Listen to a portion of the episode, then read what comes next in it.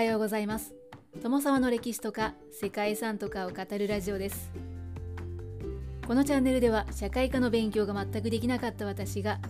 歴史や世界遺産について興味のあるとこだけゆるく自由に語っています。本日ご紹介する世界遺産はフェニックス諸島保護区です。フェニックス諸島保護区は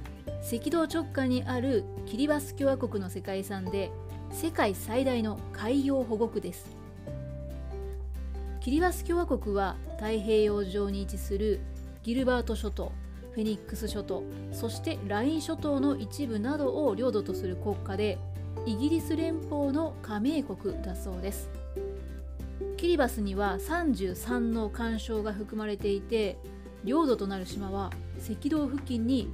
350万平方キロメートルにわたって散らばっています。そのためその排他的経済水域と呼ばれるエリアは世界第3位に相当する広さを有しているそうです。ただ陸地が少なく領海や接続水域というのを含めるとまたその広さというのは規模は変わってくるそうです。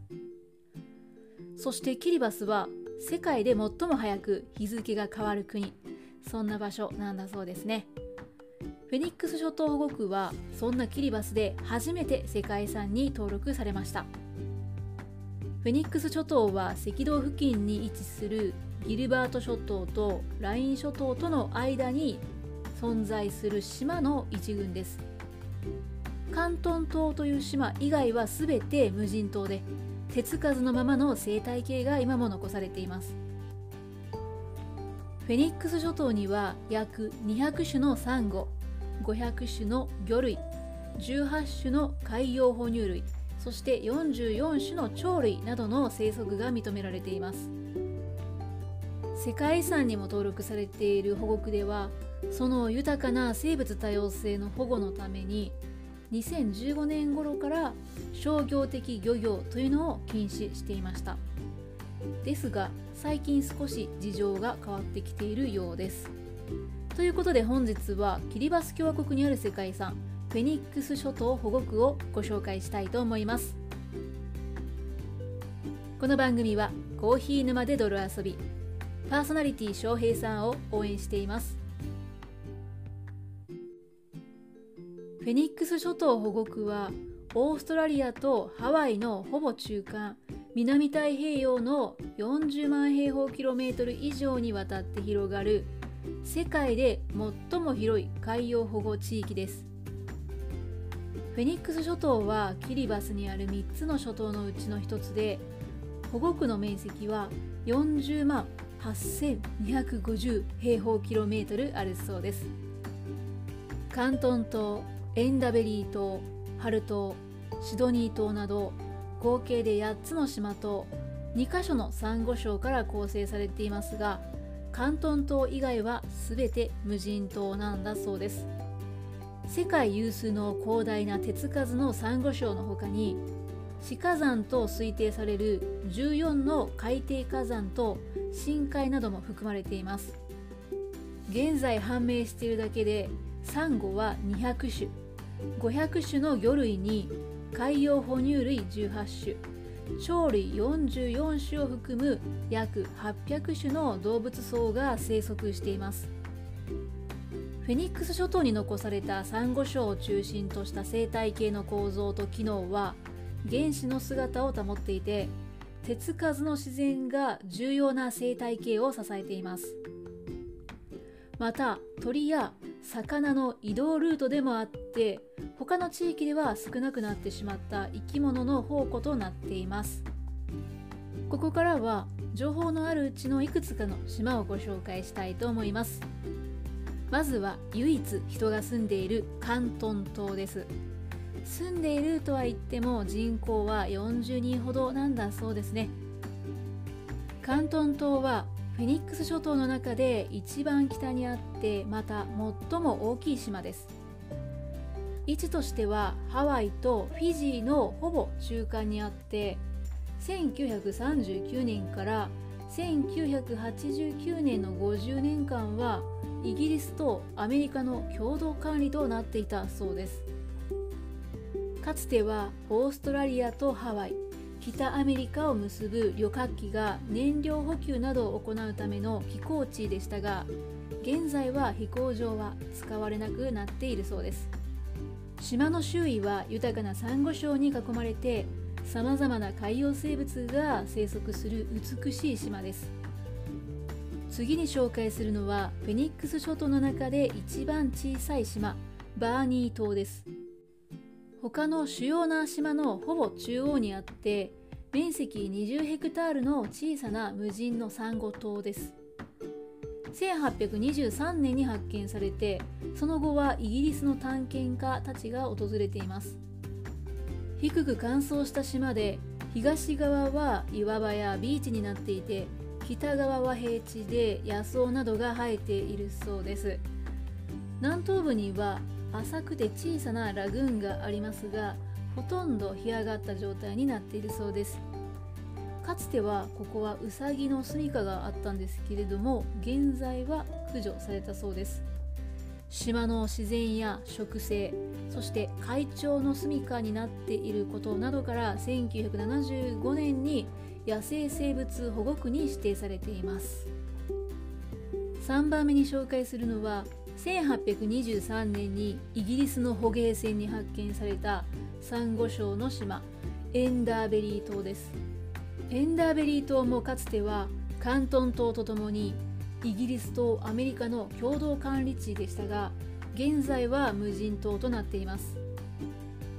小さな池がある他は平地になっていて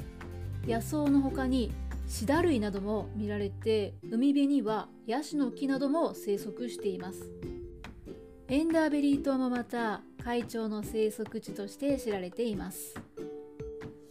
最後にご紹介するのは長さ約 6km 幅が約 2km の細長くて小さい島でありながら典型的な干渉島となっているニクマロロ島です。はい、ニクマロロ島、ちょっと可愛らしい名前ですね。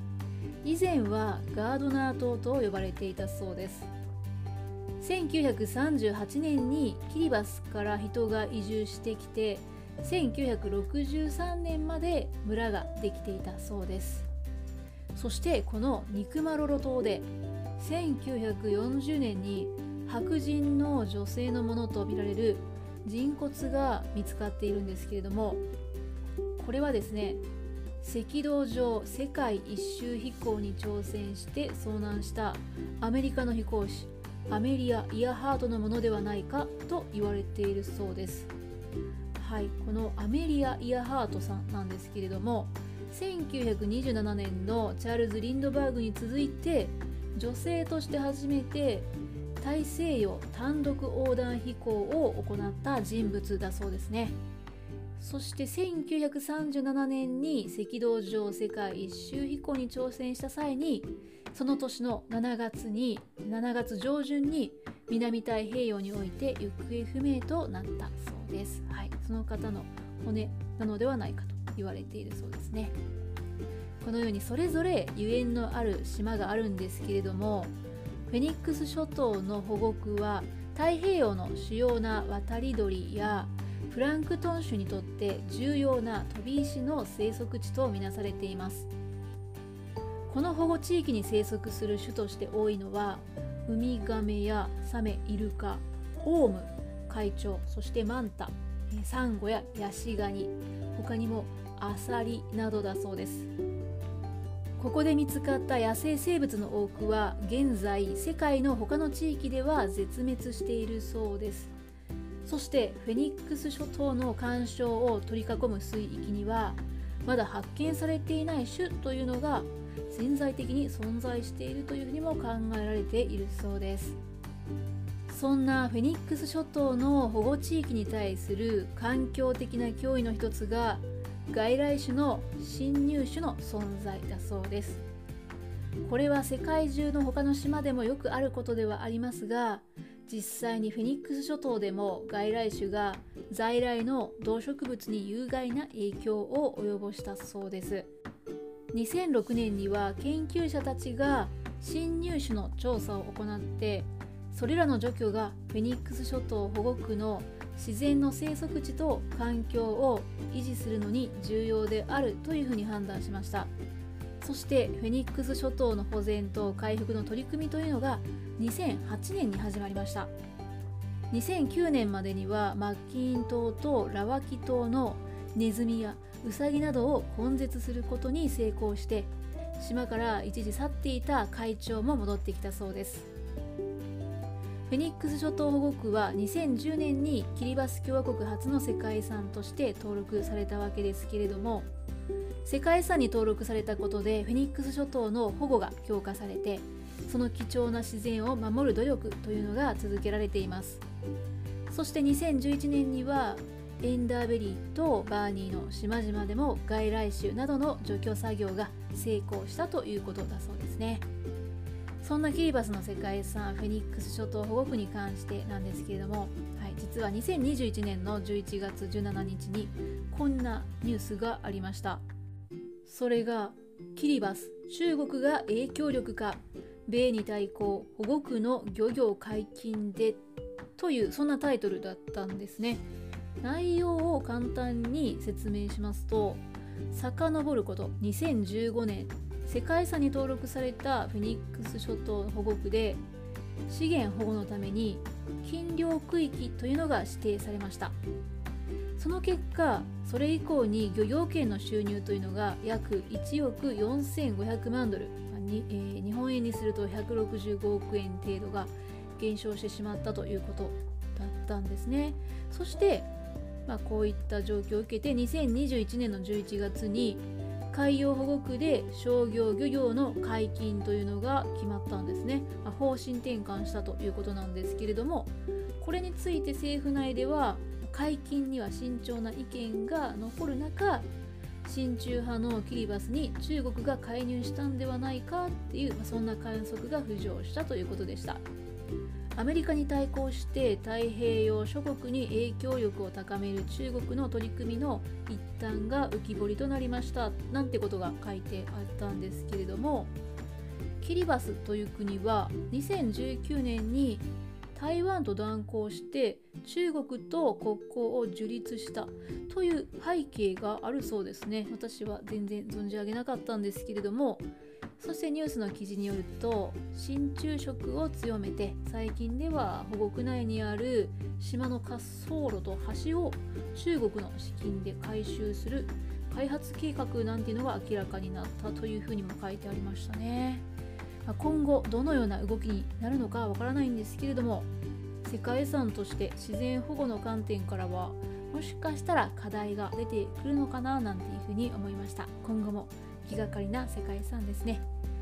ということで本日はキリバス共和国にある世界遺産フェニックス諸島保護区についてご紹介しました。